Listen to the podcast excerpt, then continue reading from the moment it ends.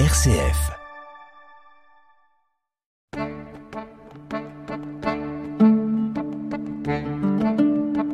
Cogiteo avec le père Jacques Versinger.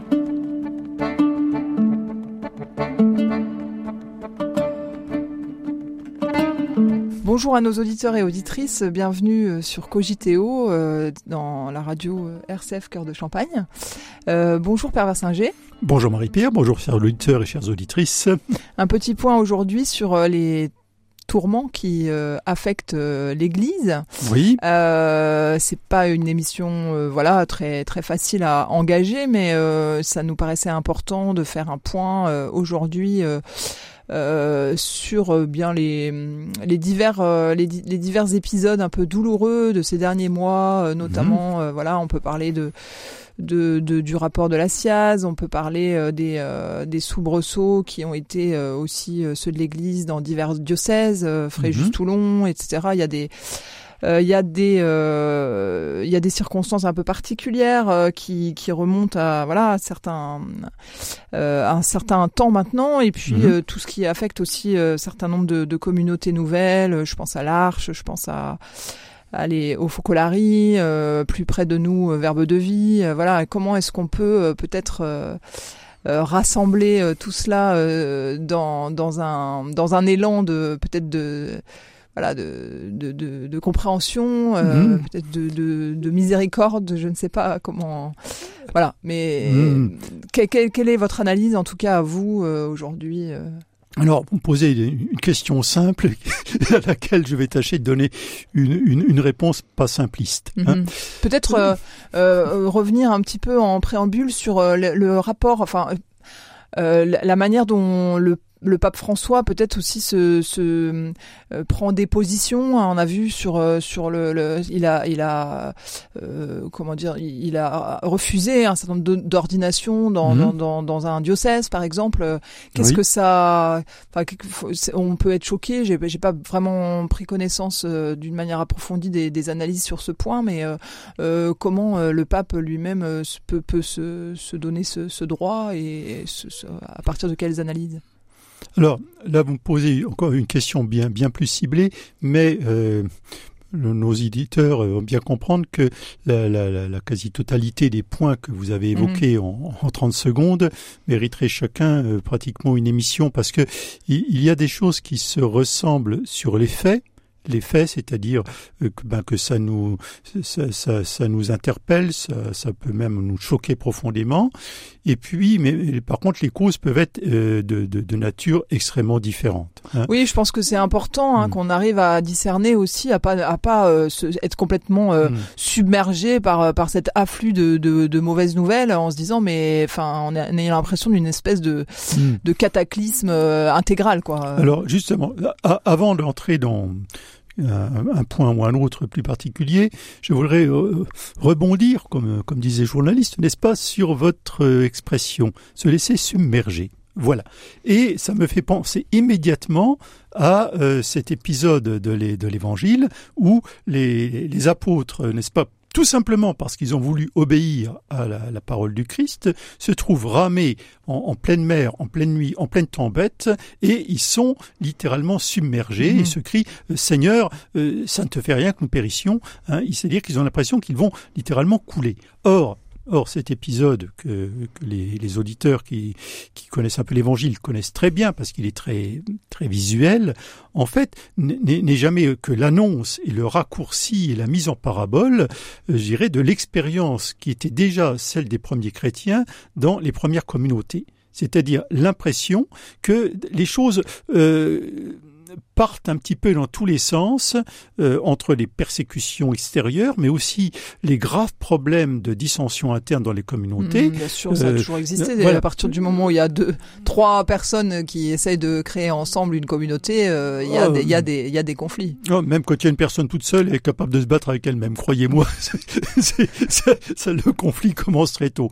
Mais euh, tout ça pour dire que on, oublie parfois que quand on lit dans un mariage, vous savez, l'hymne de Saint Paul, euh, l'hymne à l'amour, euh, si j'ai pas, on, oublie que des, des, phrases les plus les plus extraordinaires du Nouveau Testament ont été écrites, euh, pensées, priées dans un contexte qui n'avait euh, au niveau de la, la, complexité, des tourments, etc., absolument rien à envier à notre époque. Mmh. Hein.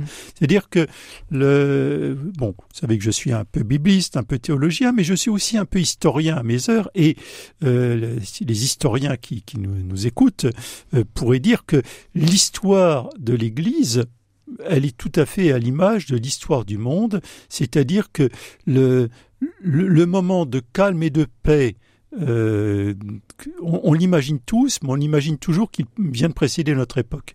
En réalité, l'Église n'a jamais été pratiquement dans un climat euh, tel qu'on l'imagine. On a toujours été dans des crises et qui euh, qui ne sont pas des crises de euh, croissance. Bah, des crises de croissance. Enfin, par exemple, quand même toute l'Afrique du Nord a disparu de la carte chrétienne, alors que c'était le, le, fleuron de la chrétienté, la terre de, de, de saint Augustin lui-même. Hein. Ce n'est pas rien. Hmm. Euh, quand on voit le, le, les, les, les, hérésies, euh, et, et, la façon dont elles ont été traitées, par, par, par le feu et le, et le fer, euh, etc., les guerres de religion. Enfin, quand on fait l'histoire de l'Église, on, on s'aperçoit que euh, entre les, les, les, problèmes internes, externes, etc., le, nous avons toujours été dans une crise qui n'était pas toujours une crise de croissance, mais euh, une crise tout court.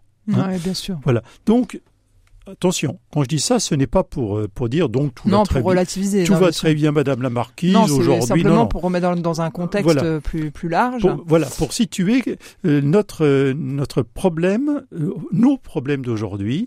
Mais peut-être que peut-être que on a eu l'impression un petit peu hein, de, de, de de vivre dans une espère relative après Vatican II parce que voilà, il y, y, avait une ouverture, il y avait peut-être un, un, apaisement, euh, une meilleure prise en compte de la de la réalité du monde, etc. Et que on n'a pas senti euh, que sous le sous l'apparente euh, paix, mmh. de, de ben, il y avait beaucoup de foyers de qui couvaient hein, de, oui, de tensions, mais, de, de, mais de qui, conflits. oui, dans certains couvaient depuis longtemps, hein, mais, Mmh.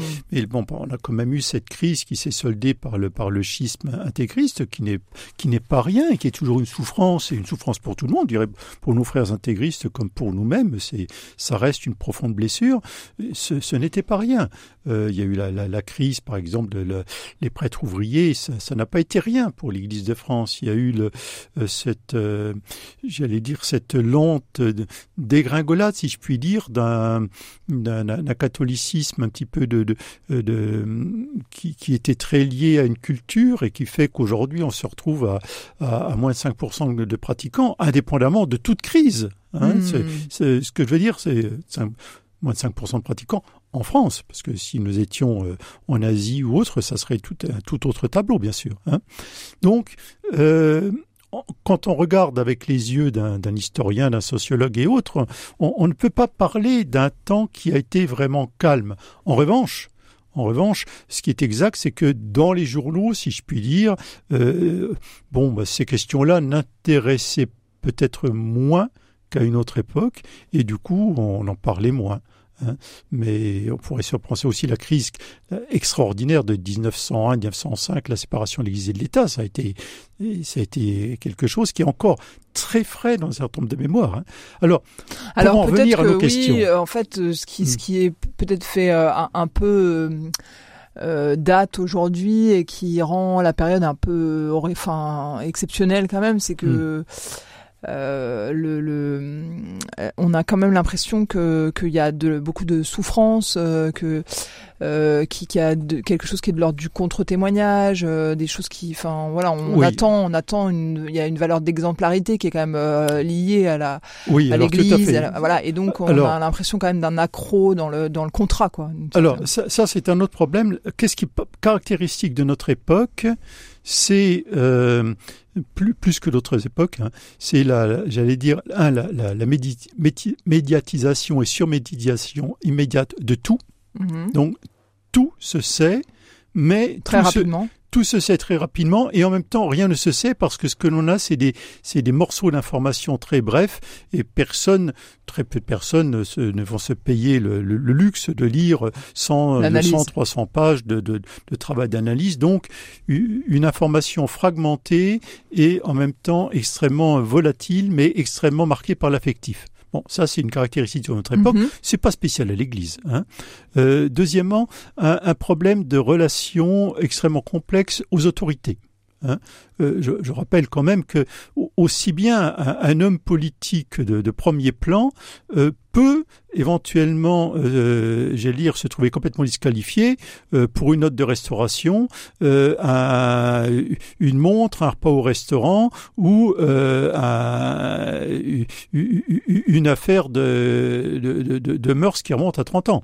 Donc, c'est-à-dire qu'en même temps, on attend énormément en exemplarité du, des, des autorités, hein, euh, quelles qu'elles soient les institutions, elles doivent être parfaites.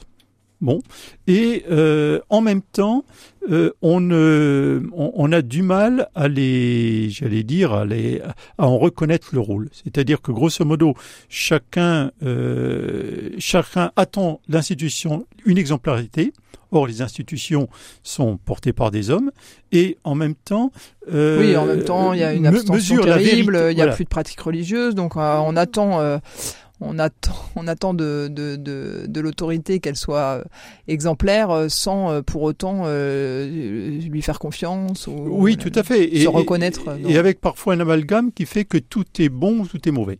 Hein, c'est un peu le, problème le, binaire. C'est un peu les théories complotistes et autres. Du moment que celui-là, euh, il, est de ma bande ou qu'il me plaît, tout ce qu'il peut dire, c'est vrai. Hmm. Et tout ce qui pourrait euh, être un petit un bémol, attention, c'est peut-être pas si clair que ça. Attention, tout n'est pas tout n'est pas rosé dedans.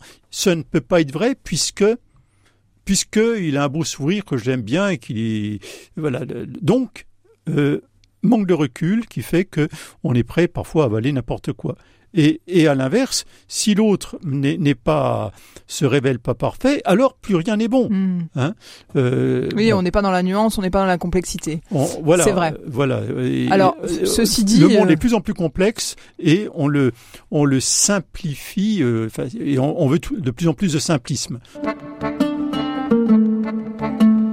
Cogiteo avec le père Jacques Versinger thank you. Effectivement, on peut, on est dans les dans la généralité.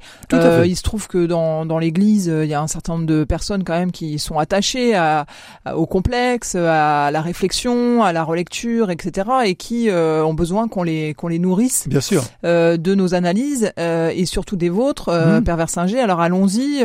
oui. comment comprendre ce qui secoue l'Église, peut-être en essayant de discerner, de de, de distinguer les niveaux, et comment et surtout comment nous, euh, en tant que chrétiens, euh, on peut euh, influer peut-être pour que que lumière soit faite, que que que, les, évolutions dont notre monde et notre et notre Église ont besoin interviennent finalement. Alors, je vais, revenir un petit, une seconde sur ce que je disais. Je disais un problème de rapport à l'autorité hein, et aux institutions.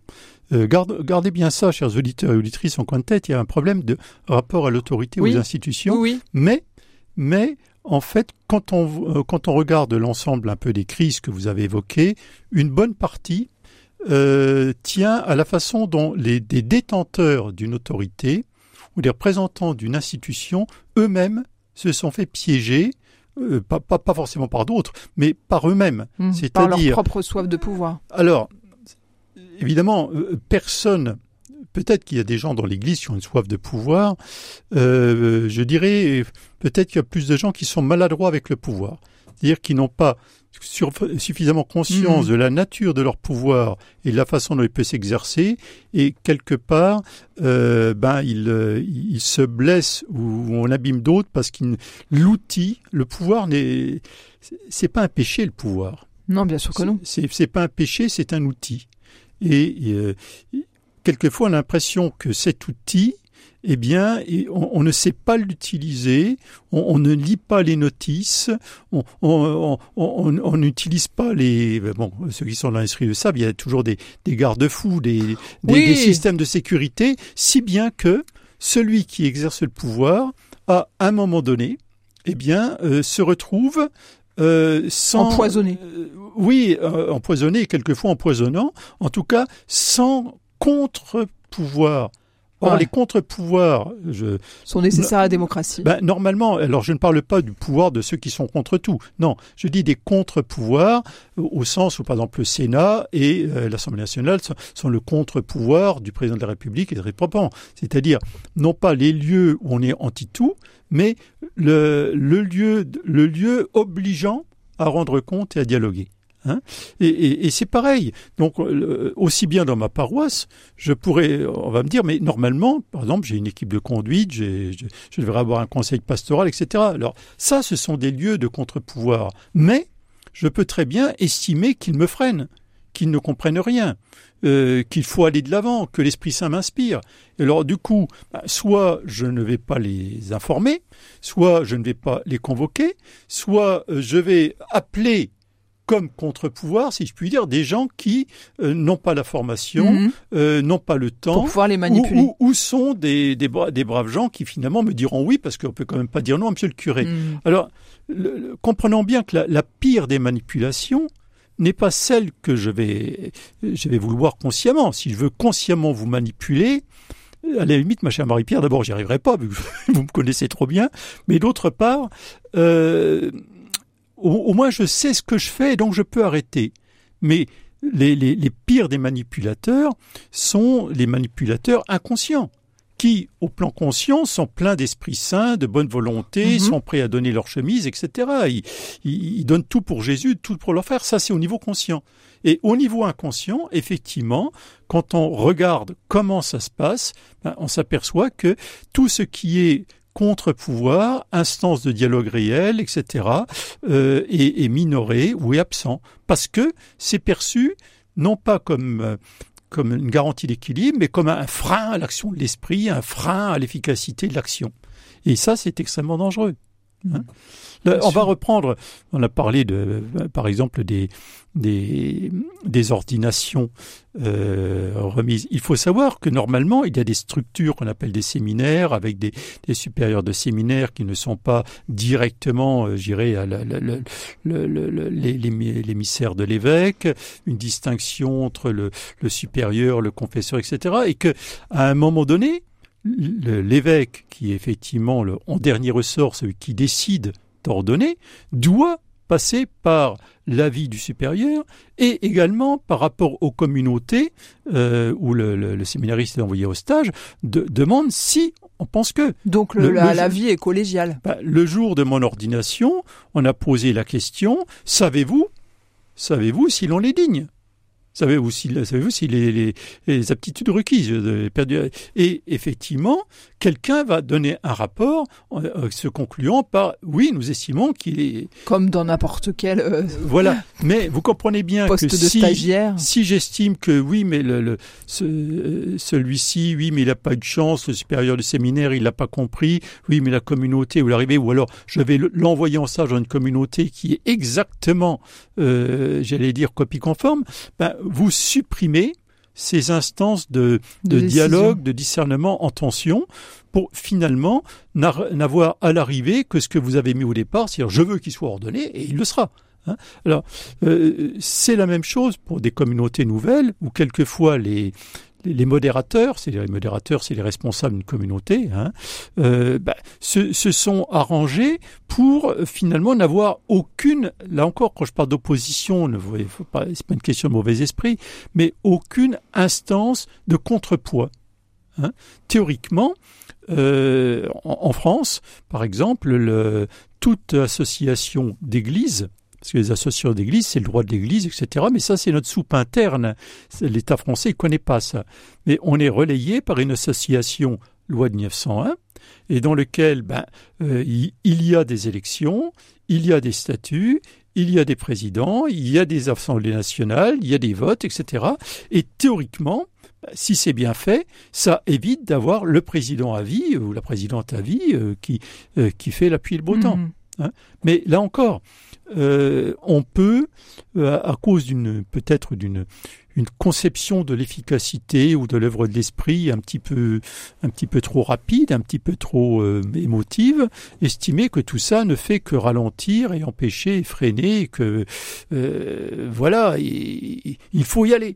Il faut y aller et tous ceux qui qui posent question ben, sont, ben, voilà, ben, quelquefois dans le mur, hum. quelquefois dans le mur. Hein. Euh, ça, c'est un vrai problème.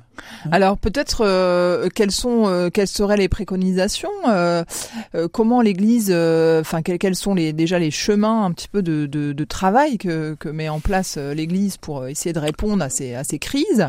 Et puis quelles sont les préconisations que nous, en tant que chrétiens, on peut, bah, bah, vous pouvez nous faire quoi? La, la première chose à ce niveau-là, c'est tout simplement de connaître à la fois le droit, le, mhm. droit au sens le, le, le, droit civil, la législation. la législation, et notamment en tout ce qui la législation en ce qui concerne les associations, et la comprendre dans son esprit. Car l'esprit précisément de, du droit associatif, c'est d'éviter la, toute-puissance d'un petit noyau ou d'une personne seule. Oui, mais hein le problème, c'est que, étant donné qu'on on met souvent en opposition euh, l'Église et le monde. Oui, mais ça, euh, ça, c'est très mauvais. C'est ah très mauvais parce que euh, il ne faut pas imaginer que. si on livre Saint Paul, pourtant, c'est. Oui, si on lit Saint Paul, soyez soumis aux autorités civiles, etc. C'est-à-dire que Saint Paul distingue bien l'esprit mondain, c'est-à-dire voilà, on, fait la fête en attendant que le monde crève, ça, et on est contre. Mhm. Et par contre, les autorités, les autorités euh, au sens euh, civil, du terme, euh, dont il, insiste pour qu'effectivement on s'y soumette loyalement. Hein, et ça, c'est important. Donc, évitons évitons de travailler en direct sur l'Esprit Saint comme, comme, si on en était les propriétaires et comme s'il suffisait de sentir des choses en soi pour que pour que ça soit réel. Bien. la deuxième chose, c'est genre c'est encore le droit, mais c'est le droit de l'Église. C'est-à-dire qu'il faut aussi respecter les structures et réellement respecter les structures que l'Église, euh, j'irai au fil du temps, s'est donné pour euh, précisément éviter cela. Alors, justement, les, communautés nouvelles, elles, elles, ont tendance à s'émanciper, à être un peu euh, rebelles par rapport à ce droit canonique euh, traditionnel, on va dire, non? C'est pas, bah, Alors le droit canonique, cher Marie-Pierre, n'est pas traditionnel, c'est le droit tout court. pardon. mais euh, alors les communautés nouvelles, euh, j'allais dire, sont nées de bon, il y a une quarantaine d'années sont nés d'une soif qui n'était pas apaisée. Soyons clairs, mhm. si les communautés pas nouvelles avaient pu répondre à cela, les communautés nouvelles n'auraient pas existé été euh, comme ça. dans la masse. Euh, ben, elles, auraient surtout trouvé ailleurs, enfin dans, la communauté tout court, de, quoi se nourrir. Donc que quelque chose de neuf se mette à exister, automatiquement, euh, ça veut dire que les cadres doivent être un petit peu réadaptés à cela. Mais mais ce qu'ont oublié parfois des fondateurs de communautés nouvelles, c'est que si précisément certaines formes de vie d'église n'existaient pas jusqu'à présent, c'était pas tout à fait par hasard, c'est parce que dans l'expérience des siècles, on s'est aperçu que ce n'était pas quelque chose de facile à gérer. Par exemple, euh, des, communautés nouvelles ont voulu, dans la même communauté, gérer euh, des, célibataires, mhm. des couples, des prêtres, des, des consacrés, etc. Or, Or, le droit de l'Église a toujours été extrêmement réticent à ça, en disant ce n'est pas quelque chose garant de stabilité, de mhm. paix dans le long terme. Mhm. Donc, effectivement, euh, une connaissance du droit, ça nous freine, Soyons clairs, le droit, le droit, il est fait pour réguler, donc quelquefois il freine, et euh, il faut essayer. Il faut, essayer de, de, comprendre l'esprit, l'esprit du droit, l'esprit de la loi. Exactement, et non pas de trouver l'artifice pour sembler respecter le droit, mais en réalité en faisant le contraire. Hein, et, ça, c'est très dangereux. Donc ça, c'est le, le, double droit, le droit civil et le droit ecclésial, qui, lorsqu'ils sont respectés et dans leur, dans, pas simplement, je dirais, dans, dans, leur littéralité, mais aussi dans leur esprit, nous évitent quand même un certain nombre d'écueils majeurs. Hein, ça, ça c'est un peu le triomphe de la du classicisme là que vous êtes en train de définir bah, Vous savez, le classicisme c'est très classique. Hmm. c'est ce qu'on apprend en classe, n'est-ce bah Oui, mais bon là. Mais, finalement, la conservation, le, bah, l'esprit réactionnaire triomphe là. Dans... Bah, l'important, c'est que quelque chose triomphe et qu'il fasse pas de mal. Mm. Le, non, c'est parce que le, le droit, quand on le connaît bien, le droit n'est pas quelque chose qui interdit tout. Simplement, il, donne un cadre évitant des dérives. Hein. le, droit n'empêche absolument pas des fondations d'ordre religieux, de communautés nouvelles, etc. Simplement, il prévoit un cadre il prévoit des, contre-pouvoirs, des, contrôles, etc., qui évitent précisément ben, de, se retrouver, je dirais, euh, au bout d'un certain temps, tout à coup, dans, une espèce de, cataclysme où les gens sont profondément blessés. C'est ça. Hein. Alors terminons avec vos recommandations à notre égard, nous, croyants, fidèles, que, comment devons-nous nous, nous, situer, nous comporter vis-à-vis de tout ce que nous recevons, de tout ce que nous Alors, ne comprenons pas toujours D'abord, se rappeler la phrase du Christ, n'ayez pas peur.